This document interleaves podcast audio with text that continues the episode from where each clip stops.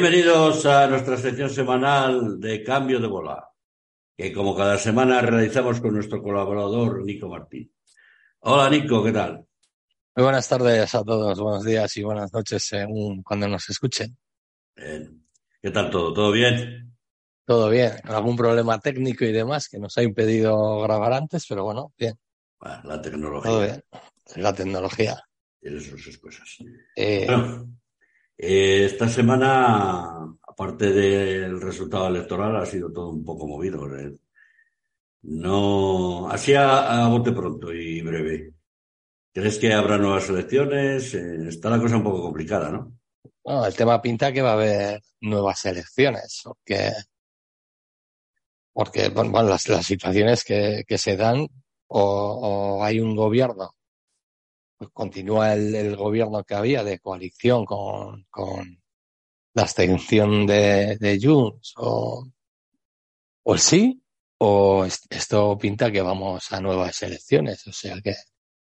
Bueno, pues si vamos a nuevas elecciones nos vemos en diciembre. Espero que no las hagan otra vez, no las hagan en, en las vacaciones de Navidad.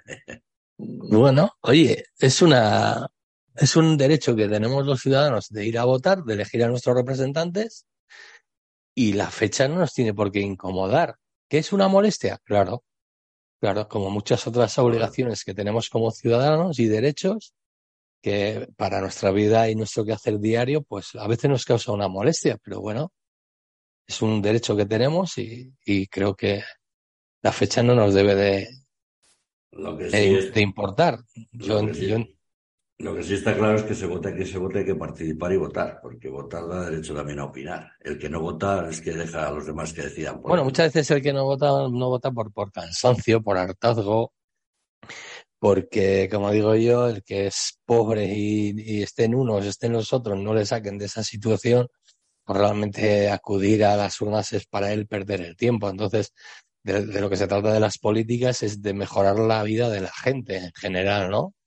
Y de, y de que, que haya un, un equilibrio entre la economía y el bienestar, que haya un equilibrio eh, en todos los ámbitos de la sociedad, que tengamos sanidad, ¿no?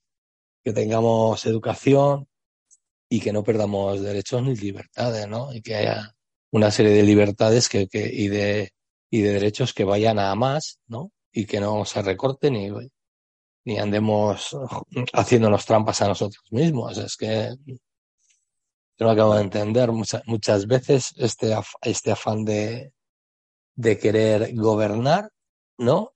Y además ser descarados y, y, buscar el beneficio de una parte de la población y no de la generalidad de la población, ¿no?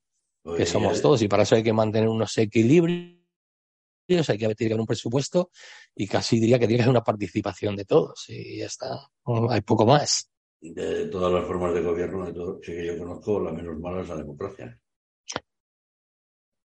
Hombre, mm, es que las, las formas de gobierno, si la menos mala es la democracia, quiere decir que no hay ninguna buena, ¿no? Yo creo que hay formas de gobierno buenas. Lo que pasa es que hace falta que haya buenos gobernadores. Sí, lo que decía hoy un político, que los partidos políticos están para servir a la Constitución, no tiene que estar la Constitución para servir a los partidos políticos. La Constitución es una ley que se hizo, que está prostituida, que la cumplen cuando se da la gana, que nos obligan a cumplirlas a los demás y que no se hace cumplir eh, en las condiciones en que se redactó, ¿no? Podemos estar en desacuerdo en los tiempos de la transición, si se hicieron bien, si se hicieron mal. Lo que sí que tengo claro que las políticas tienen que ser para progresar, para avanzar, para evolucionar y para el bienestar de la mayoría, ¿no? Y no lo que pasa muchas veces, que lo que se busque son eh, beneficios de algunos ámbitos de poder que ya son muy poderosos, ¿no? Enriquecer a unos pocos y empobrecer a los demás. Entonces, bueno, todos hacen cosas buenas, todos hacen cosas malas, pero lo que es esto, cuando hablamos de, derechos y de libertades, creo que es para progresar, no para recortar. Entonces creo que, aunque muchas veces aquí nos tachan de que se nos ve la patita, pues bueno, cada uno tiene sus ideas. Yo, las mías son progresistas, son de izquierdas, no tengo por qué esconderlo, y, y, entiendo que es para progresar la mayoría. Y entiendo también que tiene que haber unos equilibrios de poder donde haya empresas privadas, pero y que generen empleo y que haya trabajadores que trabajen y que trabajen en las mejores condiciones. Y eso hace que todos crezcamos, crezca la economía, porque la mayor parte del consumo los hacen las, los trabajadores y trabajadoras. ¿Vale? Porque el que tiene mucho dinero se puede comprar un coche todos los días. Pero eso no es importante, porque son pocos. Lo importante es que todos podamos acudir al consumo de una manera más racional o menos, pero sin tener que llegar ahogados a fin de mes. Entonces, bueno, yo que lo que pedimos muchas veces es progresar, avanzar en derechos, en, tener una, vida eh, apacible y desahogadamente y económicamente desahogados, pero vamos, entendemos que siempre va a haber ahí unas fuerzas que se contraprestan y, y siempre va, va, a haber que estar siempre peleando, eso está claro. Luego, pues hay gente que prefiere otras ideas, tiene otras tendencias, hablan de recortar, de limitar, de prohibir. a mí yo no lo acabo de entender. No, no, no está dentro de mi, de mi mentalidad. Mi mentalidad y mi idea es que podamos vivir todos en concordia, en paz, en armonía, progresar, avanzar y, y no tener que estar enfrentándonos los unos a los otros y como digo, sí, y como digo siempre, las cosas se dicen de una manera y el problema tiene el quien las entiende, que las difunde y quien, quien las tergiversa, ¿no? Creo que a mí se me entiende muy clarito que yo estoy por avanzar y por, por, por que a todos nos vaya bien. De todos modos, a quienes nos acusan, bueno, nos acusan de que se nos ve la patita, aquí a diario de transporte es el acusado de ser izquierda, de derechas, de extrema derecha, de extrema izquierda, de todos lados. Pero quien tenga alguna duda lo tiene fácil. Tiene el correo electrónico, aquí se da voz a todo el mundo que quiera venir. Una cosa es opinar en las redes sociales y luego querer vender, que esa es otra. Bueno, al transporte. El transporte, de hecho, los empresarios lo primero que piden es que, que haya por lo menos un acuerdo estable, que, que no haya vaivenes políticos y más o menos a lo que inducen en el transporte, tanto el transporte como la COE, es uh, prácticamente a un acuerdo entre los partidos mayoritarios.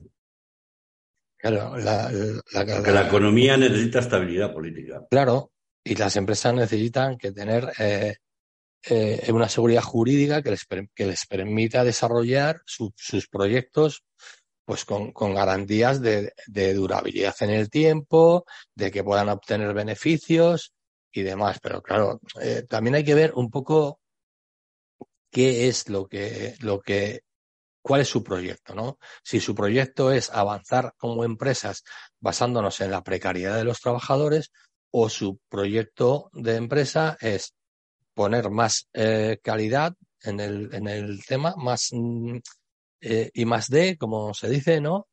Eh, calidad de empleo, salarios razonables, justos, razonables, que permitan vivir a la gente y bueno, que la gente pueda tener una una vida pues que pueda desarrollar su tiempo de trabajo y su tiempo de ocio, ¿vale? Entonces, yo entiendo y es necesario que las empresas tengan seguridad jurídica, ¿vale? Que hay que ayudarles en las inversiones a que vengan a España para invertir, hay que ayudarles y se les ayuda, yo estoy seguro que se les ayuda más a la, a la clase empresarial o a las grandes empresas para cuando invierten, que lo que se pone en ayudas sociales, si ponemos el dinero que se pone en un lado y en el otro, pues ahí estará la balanza, hay que guardar un equilibrio, seguramente que ocurra eso, y hay que ayudar a las empresas a que vengan a querer empleo de calidad, con salarios bien remunerados y con una serie de horas de trabajo que te permitan la conciliación eh, laboral con la familiar y, con, con y tener un, un descanso. Entonces, todos esos equilibrios hay que tenerlos. Mm, a mí no me gusta hablar de política porque yo cuando vengo aquí vengo para hablar de transporte, lo poco que sé y lo mucho que me queda por, por aprender. Pero hay que dejar las cosas claras. Creo que eh, ahora mismo la, patronal, con los acuerdos que han tenido con, con, este gobierno, la ministra de Trabajo, pues creo que eh, están de acuerdo, lo han firmado, pueden ser buenos para los trabajadores, si lo, han si lo ha firmado la patronal es porque son buenos para la patronal. En lo que no ha firmado la patronal y se ha firmado solo con los sindicatos, eh, pues ellos tendrán sus, sus mm, planteamientos que no son acordes con lo que dice la, ministra de Trabajo y los sindicatos, pero bueno, no hay ninguna empresa que, que, haya dicho hasta aquí hemos llegado, todas siguen ahí eh, al frente. Esto es históricamente siempre ha pasado, unos abren, otros cierran, unos se arruinan y otros crecen en beneficio y se desarrollan y se multiplican. Esto es la historia de la vida en la economía. Lo que se trata es de que un pueblo pueda subsistir eh, desahogadamente y económicamente y además tener un trabajo, ¿vale?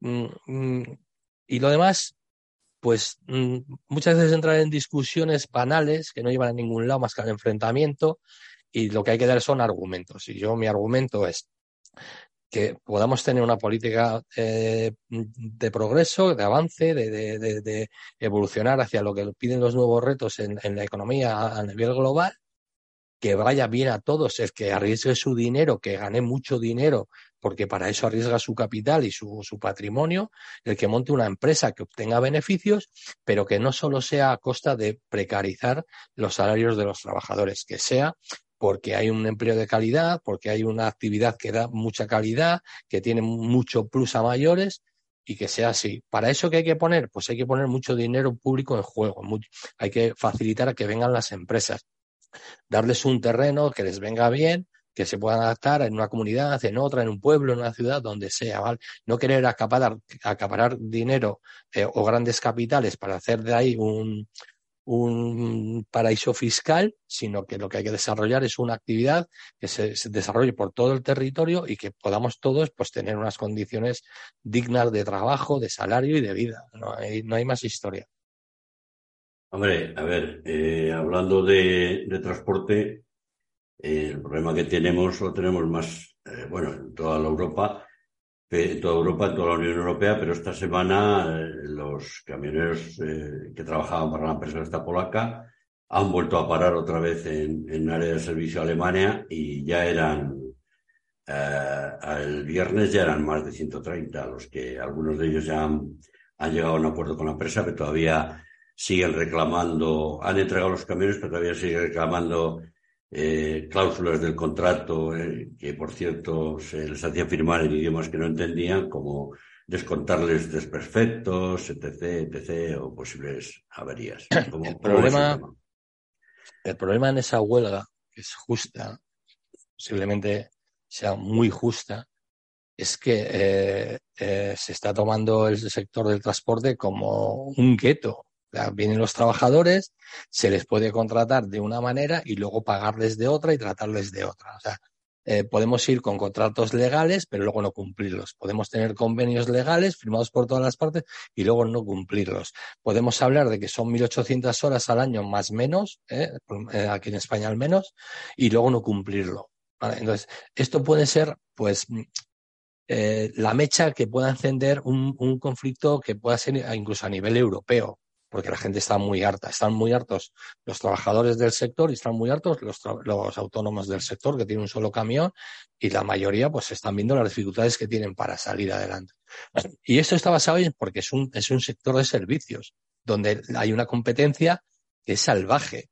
Hay miles de empresas a competir por el mismo trabajo por grandes, por grandes grupos empresariales que ponen ahí servicios de transporte y hace que los transportistas se maten entre ellos para llevar las mercancías que ellos producen o necesitan transportar a muy bajo coste. No hay otra. O sea, la presión viene desde los propios cargadores. Sí, correcto. Pero también el transportista se tiene que poner en su sitio. Se tiene que hacer valer. Lo hemos dicho mil veces. Estas huelgas que pueden hacer, pueden hacer que eh, les sirva de ejemplo a empresas de otros países. Ya no solo países como Polonia, Hungría o Bulgaria o Rumanía, sino que a países como España, como Portugal o eh, mm, cualquiera, cualquiera que esté viendo mermados sus derechos y se estén viendo mermados sus salarios y que además se les esté exigiendo más horas de, trabajo.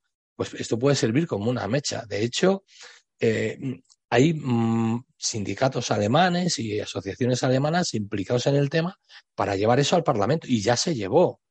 Y si eso va a un Parlamento y si ahí se dicta algo, puede ser que haya una presión sobre la Comunidad Económica Europea y se tenga que, que cambiar otra vez el puñetero paquete de movilidad que no vino a solucionar más que cosas concretas. Entonces, no se avanza en la dignificación del puesto de trabajo del conductor de, del mundo del camión o del conductor de, autobuses y pasajeros. Tampoco se está avanzando en, políticas para, que las pequeñas empresas y autónomos eh, puedan mantenerse o, o, tener una estrategia de vida, mantenerse a ese nivel pequeñito sin tener necesidad de crecer. Y sin embargo estamos viendo que los grandes grupos van creciendo intentan, intentando acaparar un trabajo que ahora lo, que están haciendo eh, autónomos o pequeñas cooperativas o pequeñas empresas. Esto no, no, tiene un, no tiene un paso atrás. Yo veo que no tiene un paso atrás. Vemos el ejemplo de Noriega, por ejemplo, en Extremadura, y está creciendo pues exponencialmente mucho.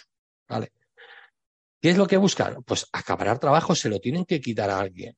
Igual que como dice Manuel Hernández en sus vídeos. Ellos son los que tienen los camiones, las pequeñas empresas, los autónomos, mayoritariamente en España, porque es un sector atomizado. Se, se están llevando las, las, las cargas de esos grandes grupos, de esos eh, tenedores de, de, de, servicios de transporte, los están llevando pequeñas empresas y, y, transportistas autónomos. ¿Qué es lo que ocurre? Que quizás eh, con estas normas que sacamos aquí en España, ¿no? Eh, que, sacó el gobierno este que está tanto en duda de los reales decretos y tal, que bueno, que tuvo, hubo, que hacer unos incrementos de precio y demás porque eran necesarios. ¿Qué es lo que está ocurriendo? Pues posiblemente lo que esté ocurriendo también es, posiblemente, eh, digo, eh, no me quiero aseverarlo, pero puede ser que eh, el mundo del autónomo está ingresando ahora más dinero y al cargador le cueste o, al operador de transporte que tiene pocos camiones y muchos colaboradores autónomos, o seguramente que ahora mismo le salga más caro tener un colaborador autónomo que comprar un camión y tener un conductor. Pues ahí hay una pelea en la que si abandonan muchos autónomos, acabarán siendo conductores, que es muchas veces lo que dice Manuel Hernández, ¿no? De plataforma, y otros que también lo dicen y lo decimos, que muchos de los autónomos que vayan a plegar o que vayan a cerrar con su camión, eh, pues pasarán a ser conductores de grandes grupos o de otras empresas. Y es más que nada porque hasta ahora, yo, en mi, en mi pensamiento, eh, yo, en mi opinión, creo que muchos autónomos que trabajaban para esos grandes operadores al enganche o como colaboradores con un solo camión, con sus camiones retulados con el nombre, con, el nombre del gran operador, pues para mí eran trabajadores low cost. Lo hemos dicho y yo lo he dicho muchas veces y yo me reafirmo. Eran low. Salen más barato tener un autónomo con un solo camión y mucha necesidad que tener un conductor asalariado que tiene mucho más derechos, digamos, y, porque son, además, que son obligaciones para las empresas. Pues posiblemente se esté ya equilibrando eso, que hemos oído muchas veces, de que si fuera más barato eh, o, se estuviera equilibrando los costes entre asalariados y autónomos, pues no se tendrían trabajadores autónomos, sino que se tendrían conductores asalariados. Pues posiblemente el crecimiento de esas empresas eh, estén yendo por ahí. Eh, mm, meter más camiones, acaparar conductores y, poco más. Es lo que, lo, que yo veo, eh, en, mi opinión. Pero es que además está de fondo eh, de que son conductores de, varios países del este, de todas empresas, eh, países de estos que acaban en, en, en Pakistán, y, y, han contado con el apoyo de, de los sindicatos alemanes y, y la Federación Europea de Sindicatos de Trabajadores de Transporte y de ITF, que han dicho que esto es un reflejo de, del fracaso del paquete de movilidad y de, y de eh, la esclavización que someten ciertas empresas a los trabajadores, hasta el punto de que, eh, por lo que se entiende, hay trabajadores eh, o conductores de estas empresas que, que, si no tienen viajes, si no les dan viajes, están, están parados y no, y no ganan, mientras se siguen mientras siguen consumiendo. Mm, yo lo, lo, que sí que estoy viendo ahora mismo es mucha, mucha incertidumbre. Y todas estas cosas de las elecciones y todo esto lo que van a traer es, una incertidumbre que la va a alargar y, y además los políticos tienen que dejar cosas claras como son las 44 toneladas, eh, del tema de los camiones eléctricos y todas estas cosas que vienen, que, toda esta incertidumbre pues no crea, no crea mucha seguridad, ¿no? Pero a nivel de los trabajadores asalariados, creo que esto es un problema europeo. Es un problema europeo que es serio y además eh, en la comisión se lo van a tener que plantear. Porque lo que está pasando ahora mismo con, con, el tema polaco, de los conductores polacos y otros que lo estamos viendo, pues puede ser que la gente pues rechace más venir al mundo del camión y, es un problema serio y van a tener que cambiar la política y la estrategia y ese paquete de movilidad famoso van a tenerlo que, que cambiar. Lo que sorprende es que hoy, hace unas horas, hemos puesto un, un vídeo, video noticia, de un youtuber asiático que desde Alemania lanza ofertas sobre todo a, a sus paisanos en los que eh, bueno, aparte de informarles adecuadamente de cómo son los visados, de cómo funciona todo, de la necesidad de los carnets también, a mí me ha sorprendido al verlo que, que ofrece, habla de sueldos de hasta 8.000 euros de conductores profesionales de, ruta internacional y eso me parece... ¿En qué, país pagan 8.000 euros? Pues no lo sé. Según él, se puede llegar a ganar hasta 8.000 euros conduciendo un, un camión a, ruta internacional no habla de países concretos, ¿no? No, él se centra, eh, este youtuber vive en Alemania y se centra principalmente en, España, en Alemania, en Italia, en Polonia. Eh, en, ninguno de los países de, de la escasez de conductores que hay en Europa, del problema que es, al que se enfrenta Europa de aquí a, a 2025, de, que las jubilaciones y de todo esto. Entonces, no sé. En, en ninguno de los países de Europa ahora mismo se está ganando 8.000 euros. Bueno, yo me limito... y si, y si este señor, por ejemplo, dijera, no, es que con los costes añadidos que le corresponden a las empresas, o sea, lo que son salarios brutos, dijera, es que cuesta un trabajador 8.000 euros porque está pagando muchas horas extras porque tampoco hay tanta diferencia entre, mm, por ejemplo, Francia y España. Otra cosa es cuál es, cómo se cotizan las cosas, si se pagan en dietas o no, pero lo de los 8.000 euros, pues sabemos que en Estados Unidos, Canadá o quizás en Nueva Zelanda, pues que te paguen en dólares y, que al cambio, pues como, como algunos sabemos, estén en, al cambio en 4.500, 5.000, pero claro, también son otras condiciones. Son, pero en Europa, 8.000. Yo creo que es otra vez el engaño manifiesto a la gente y no sé. No, no él habla de, de, habla de Europa. No, pues no habla de, de otros países, habla de Europa.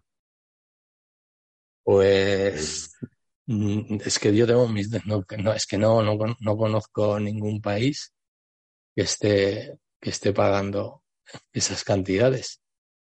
Ya no, no netas, sino ni brutas. Ni brutas.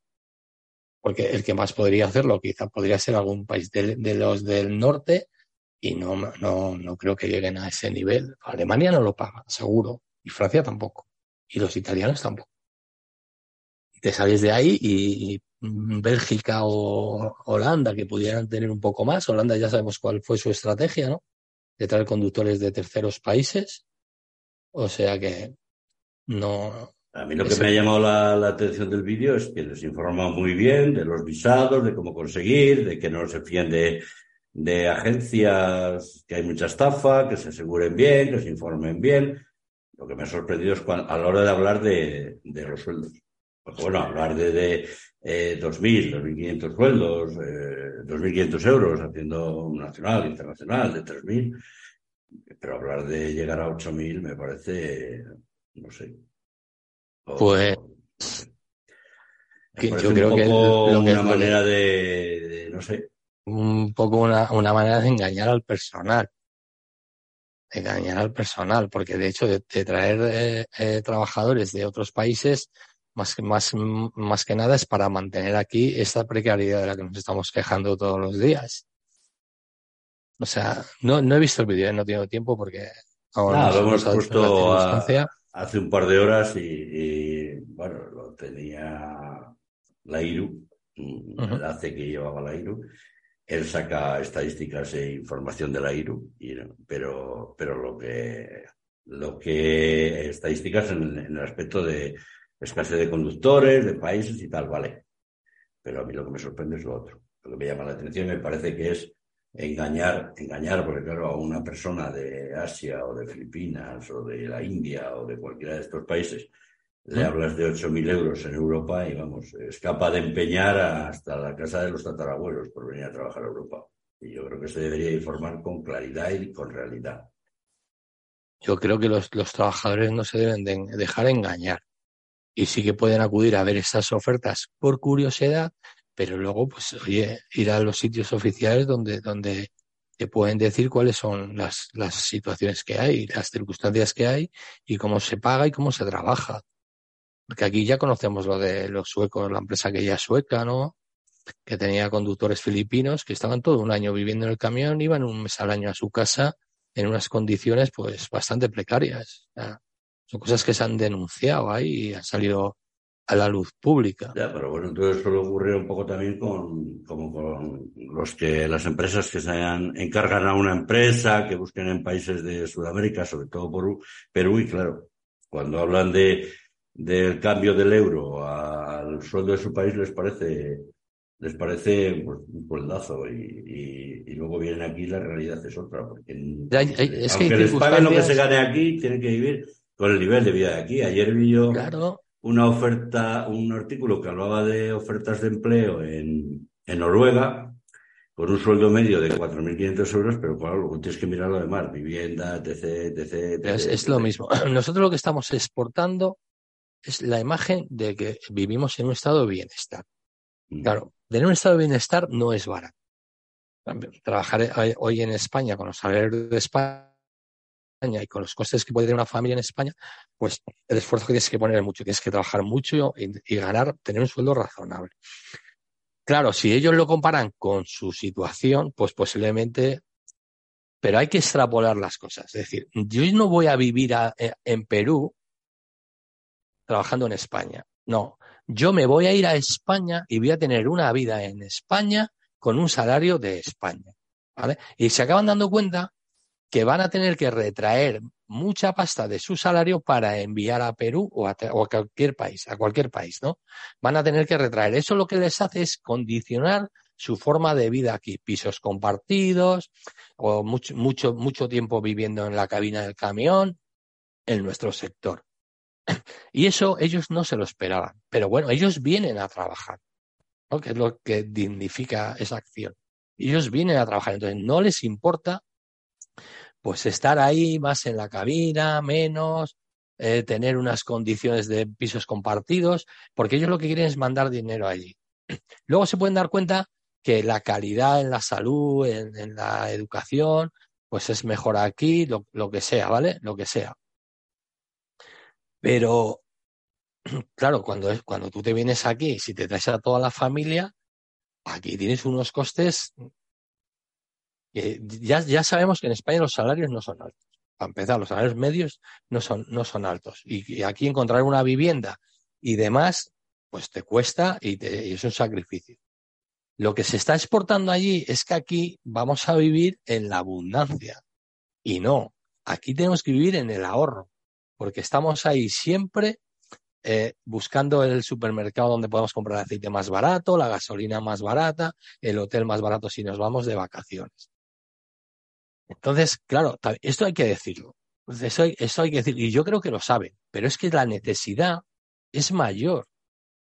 Porque primero, como digo muchas veces, primero se crea la necesidad, que es lo que algunos pretenden con un cambio de gobierno, es seguir manteniendo la necesidad de los trabajadores de trabajar. ¿Para qué? Para trabajar en condiciones más precarias y con menos derechos. Creo que eso nos queda claro a todos.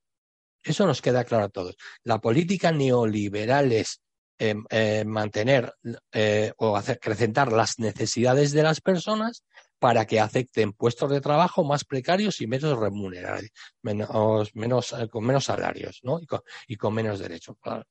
Esto es lo que hay. Esto es lo que hay, pasó en 2008, nos lo enseñaron y, nos, obligaron a aceptarlo y aceptamos y tuvimos que ir a trabajar en peores condiciones y con menos salario. En el sector del transporte, por hacer un poco de historia, eh, los salarios que hay ahora ya se estaban ganando en 2008 y en 2006. Las cantidades que muchos conductores se llevan a casa hoy son inferiores a las que se llevaban antes. Si tú oyes a la clase empresarial, te dice, no han bajado los salarios. No, es nómina, no. Hay muchos convenios que ni siquiera se han renovado y llevan 8 o 10 años sin renovación. ¿Vale? Pero sí que en otras cuestiones como dietas, el, el famoso pago por kilómetro, pues eso se vino abajo. Y se estaba ganando casi un 30%, casi un 30% menos. Que ahora se han recuperado un poco los salarios, pero vamos a ver si se han recuperado verdaderamente en las nóminas y en, las, en todos los conceptos. Muy seguramente la pelea está en que todos los conceptos vayan en la nómina bien reflejados y que las horas, pues, se, se llegue a un acuerdo, se, se den de vacaciones, se paguen hasta 80 horas o se remunere de alguna manera que sea legal y que puedas y que se pueda cotizar por ella para enfermedades y para y para jubilación. Claro, si, tú a alguien en Perú, en Filipinas, donde sea, le dices que tú aquí te, vas a llevar más o menos tres mil euros, no te van a decir que no vas a trabajar, ¿eh?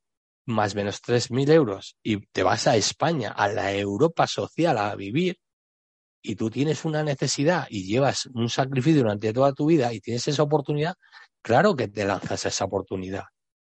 Como muchos africanos se lanzan a las pateras a, pasar el Mediterráneo. Con, todo el derecho que tienen a progresar en su vida, a tener una vida digna. Pero el problema es cuando vienes aquí y te acabas dando cuenta que el sur de Europa no es el norte de Europa. Y que el norte de Europa también exige una cantidad de dinero disponible para poder vivir allí. Porque si lo que se está haciendo es importar, exportar precariedad, pues nos estamos cargando todo el sistema. Mientras que vemos todos los días en los medios de comunicación cuáles son los beneficios de las grandes multinacionales. Y muchas veces de ellos son beneficios caídos del cielo. ¿Vale? O que se los han regalado. O que han especulado. No es el caso del sector del transporte. El sector del transporte tiene unos márgenes más pequeños y siempre tienen que estar ahí a ser un sector de servicio, compitiendo, dedicando mucho tiempo a que tu, tu competidor no te quite el trabajo en vez de ofrecer mejores servicios a tu, a tu, a tu cliente, ¿no? Y tienes que estar peleándote a la baja con tu competencia. Claro, ¿a quién interesa? Pues interesa una economía que se quiere mover en, en términos de que sea un transporte barato casi gratis. Y para que sea barato casi gratis, si los camiones han aumentado el, el precio, si, si vamos a, unos costes desmesurados, pues habrá que quitarlo de la mano de obra. Precarización de los puestos de trabajo. Lo vemos todos. Pues contra esto hay que luchar. Pues entonces, no sé. Eh, lo que sí está claro es que cada día nos encontramos con sorpresas de estas. Sí, vemos ofertas vergonzosas sí, lo triste es que lo, triste es que luego haya personas que lo magnifiquen, no cuenten la verdad y porque eh, pues estamos jugando con una cosa muy seria, que es la vida de las personas. Estamos jugando con la vida de las personas, con la que se lo juega todo por emigrar a un país del que no conoce ni el idioma, ni conoce, porque, a ver, solo emigra quien no vive bien en su país y quien está en situaciones. El resto hace turismo. Y, y dejarse llevar por cantos de sirena mal informados es un, es un riesgo muy grande. No, hay, un, hay, un, hay un, una forma de tratar de engañar a la gente para obtener un beneficio, porque ese intermediario quizás os, tenga un, obtenga un beneficio. Entonces, ante todo esto que está en la luz pública, los, los, la administración y sus medios de inspección tienen que atajarlo y tienen que cortarlo de raíz. ¿Quién está detrás de todo esta, eh, de toda esta especulación con las personas? Porque al final eh, acaban cayendo en manos de mafias que les engañan, que les engañan. Pero mafias, porque que les explotan, que... les, que les cobran una, una comisión por colocarlos, todos los hemos visto, ¿eh? pero habrá que, ver, habrá que ver si esas ofertas en origen se están haciendo de acuerdo a ley. Si cualquier oferta aquí en España, que las vemos en páginas de empleo, que se atreven a, a pedirte unas exigencias que muchas veces rayan pues como hemos visto alguna vez, te dan risa, como pedir un, un, un, segundo conductor que sea femenino y que, bueno, pues lo hemos visto. A lo mejor ha sido un tío cachondo que ha ido y lo ha puesto ahí para descojonarse. Bueno, pues a mí no me da la risa. A mí tratándose del pan de las familias, a mí no me da la risa. Yo entiendo que la necesidad cuando apremia, pues a lo mejor tienes que tragar un poquito más de mierda o menos mierda. Pero la realidad es que cuando se juega con el pan de la familia, de los hijos, de las familias, con, con, la vida de las personas, hay que ir a lo que establece la ley y a ser posible mejorarlo. Y para eso se tienen que poner las empresas en una dirección, los sindicatos en una dirección, los trabajadores en una dirección y los gobiernos en la misma dirección. Y todos juntos, pues tendrán que pelear buscando un equilibrio. Yo no lo sé, yo no soy mago, lo único que sé que hoy por hoy los trabajadores del sector del transporte, sobre todo los conductores, tienen unas condiciones que son muy precarias. También hay que decir que son víctimas de sí mismos, porque muchos aceptan esas condiciones, aceptan esas condiciones y son partícipes de, de esa precarización que les dan sus empleadores, porque muchos entienden que la empresa es su familia. No, la empresa no es su familia. Una empresa es una cosa y tu familia es otra. ¿Vale? Los amiguismos, el compadreo y todas estas historias acaban en los juzgados muchas veces. Lo hemos visto en muchas empresas.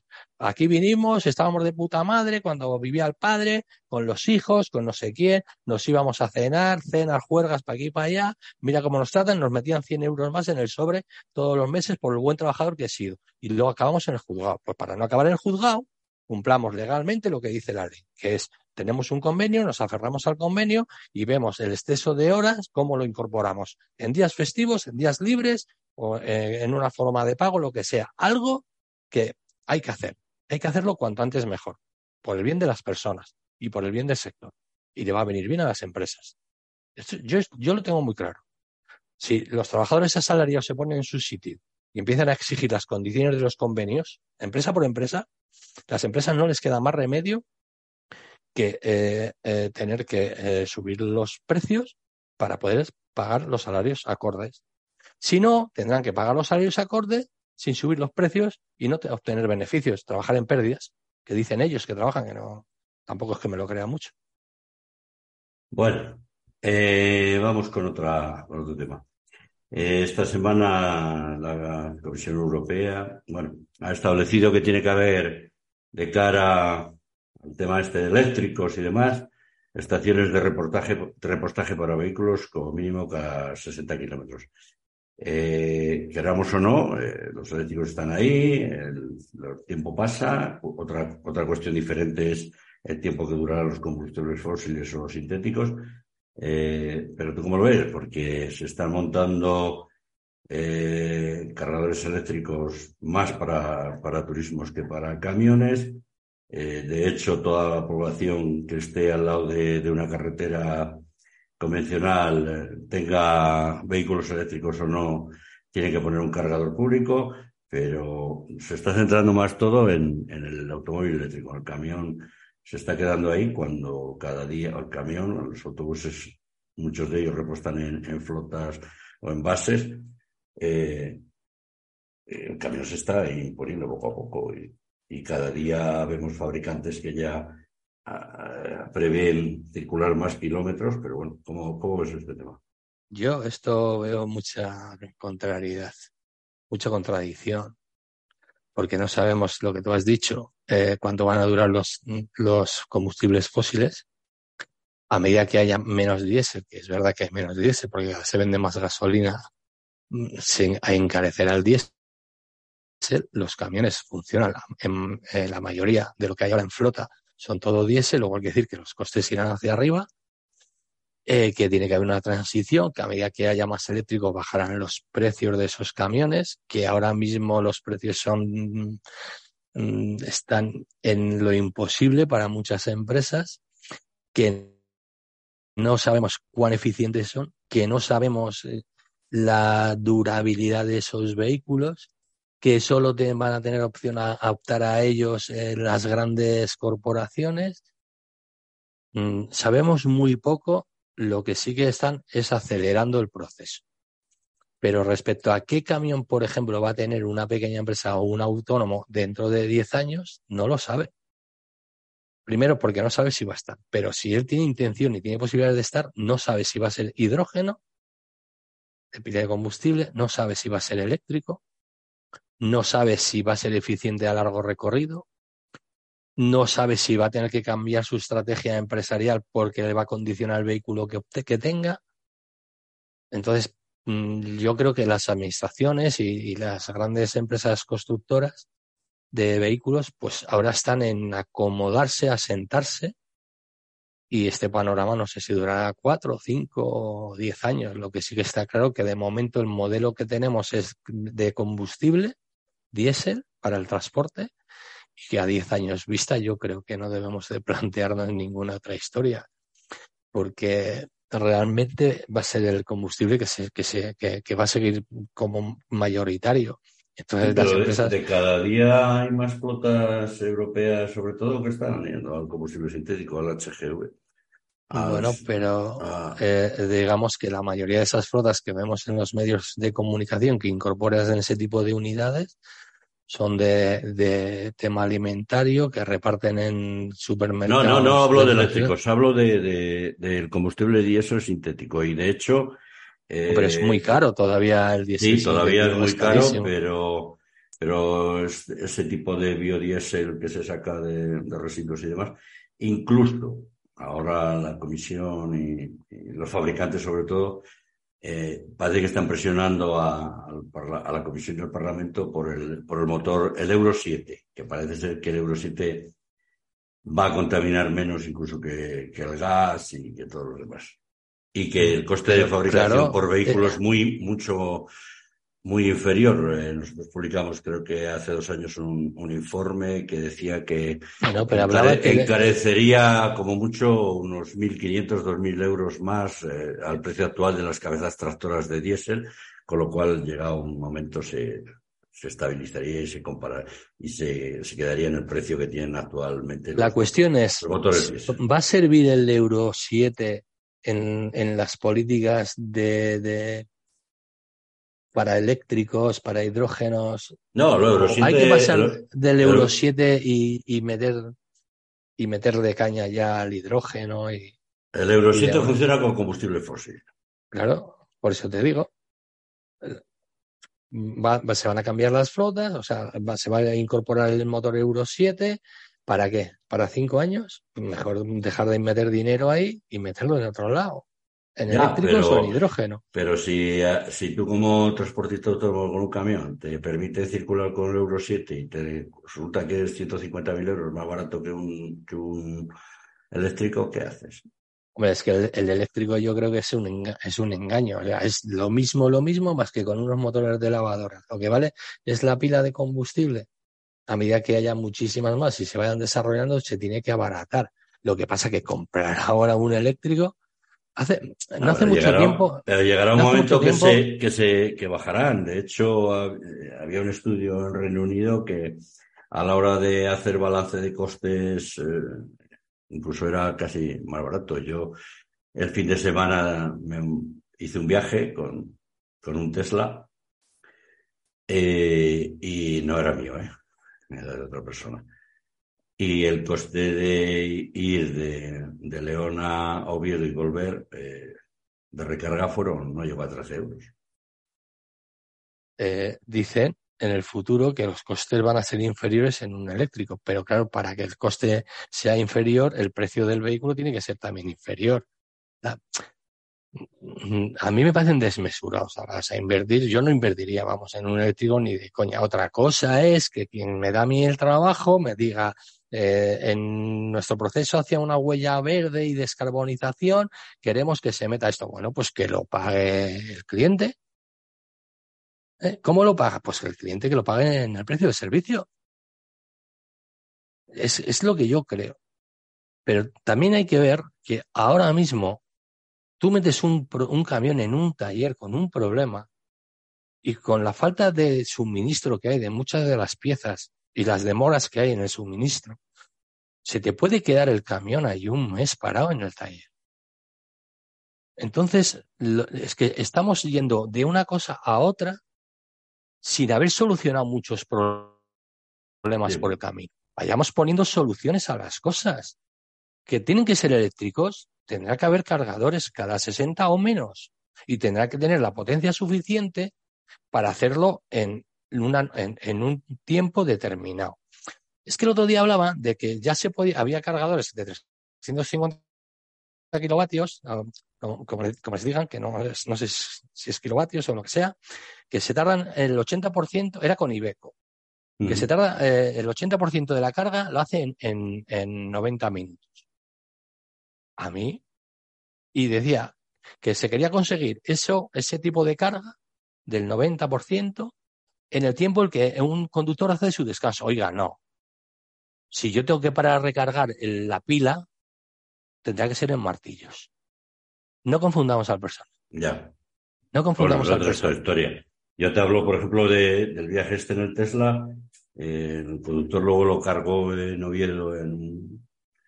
Él salió de aquí con el 95%. Y y antes de iniciar el viaje de vuelta, en Oviedo lo cargó en un cargador de Tesla, le daba eh, carga media hora y, no llegó a 15 minutos, lo cargó al 100%.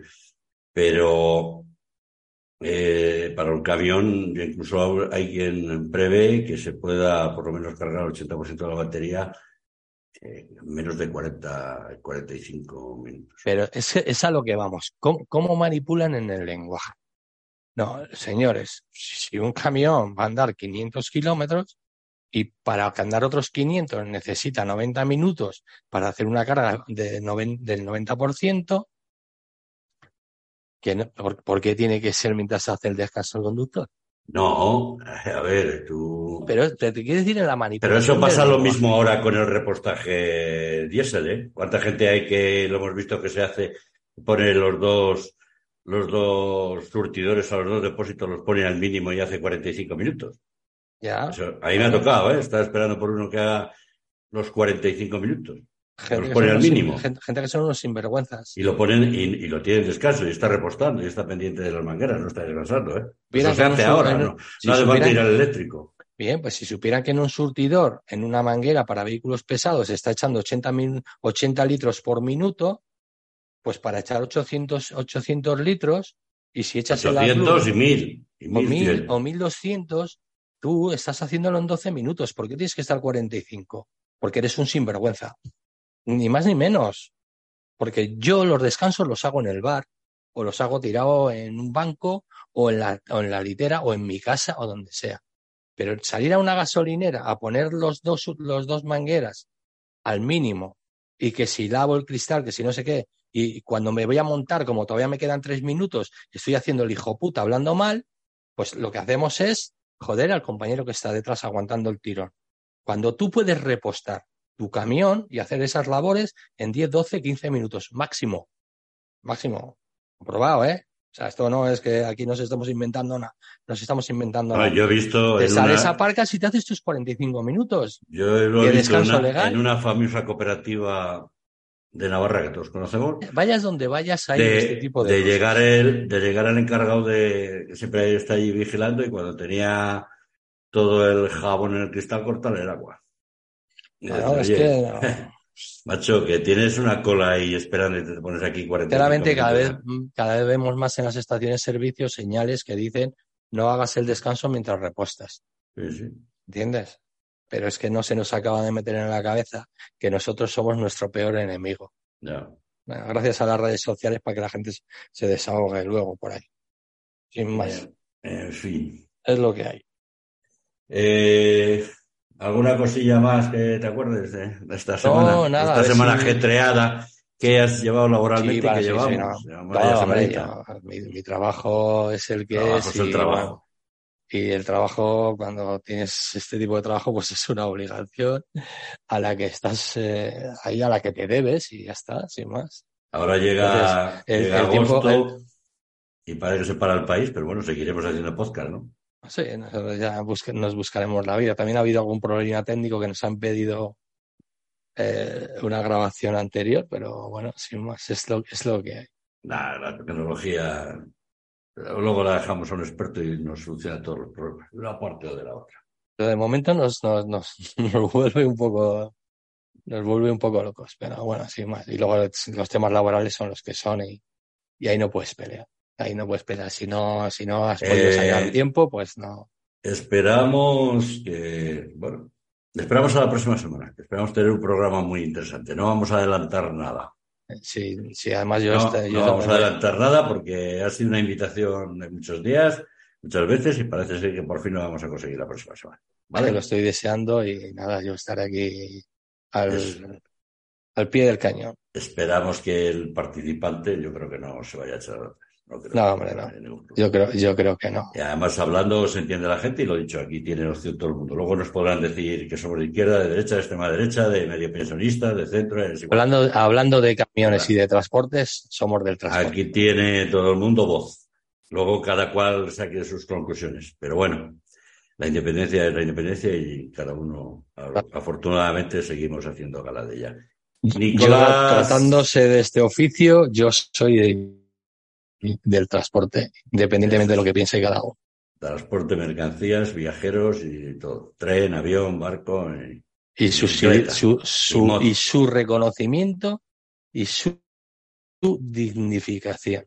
Muy bien, don Nicolás Martín. Muy bien. Pues nada. Pues muchas gracias. Buena ruta a todo el mundo y mucho cuidado. Vamos con el podcast número 14. El pasado fue el 12 más 1, este es el 14. Lo dicho. lo dicho. Buena ruta y mucho cuidado a todo el mundo. Muchas gracias y hasta el próximo.